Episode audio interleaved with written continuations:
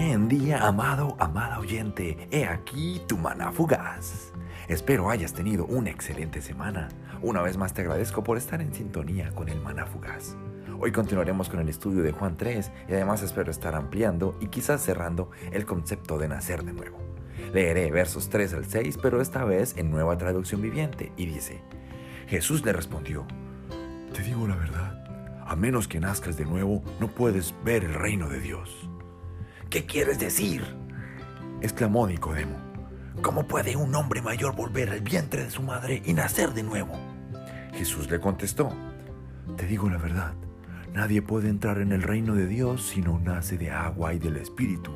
El ser humano solo puede reproducir la vida humana, pero la vida espiritual nace del Espíritu Santo. En el episodio anterior dejé en el aire las respuestas de Jesús. Hoy quiero usarlas como base. Necesitamos nacer de nuevo porque el primer nacimiento solo produjo vida física. Debido al pecado, todos estamos separados de Dios, por ende estamos muertos espiritualmente. Esto que he dicho se soporta en lo que dijo Jesús, que a menos, quiero que pensemos en ese a menos. En la Reina Valera contemporánea dice el que no nace de nuevo. Si quieres usar esta versión, resalta la palabra el que no. Al fin de cuentas son sinónimos y cumplen la misma función. El punto es que si queremos ver el reino de Dios necesitamos nacer de nuevo. Ahora bien, ¿cómo se produce este nacimiento? Es aquí donde la segunda respuesta de Jesús entra en escena. Te digo la verdad, nadie puede entrar en el reino de Dios si no nace de agua y del Espíritu. No creo que tenga que explicar esto, pero voy a hacerlo para reforzar la respuesta ya dada por Jesús. Necesitamos nacer de agua y del Espíritu. Algunos interpretan esto como el bautismo, que se hace en agua, pero donde también ocurre que el Espíritu Santo nos bautiza. Luego de lo dicho, quiero que enlacemos la idea de las características del neonato o recién nacido con lo que acabamos de ver referente a que necesitamos nacer de nuevo.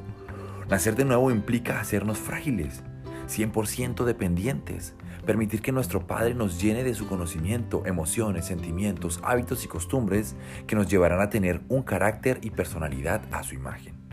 En los versos leídos, Jesús cierra diciendo algo interesante. El ser humano solo puede reproducir la vida humana, pero la vida espiritual nace del Espíritu Santo.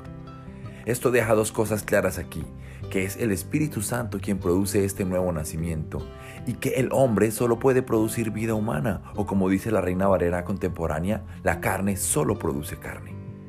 Me gustaría ampliar un poco más acerca de los dos nacimientos. Espero abordarlo y con ello cerrar esta parte en el próximo episodio.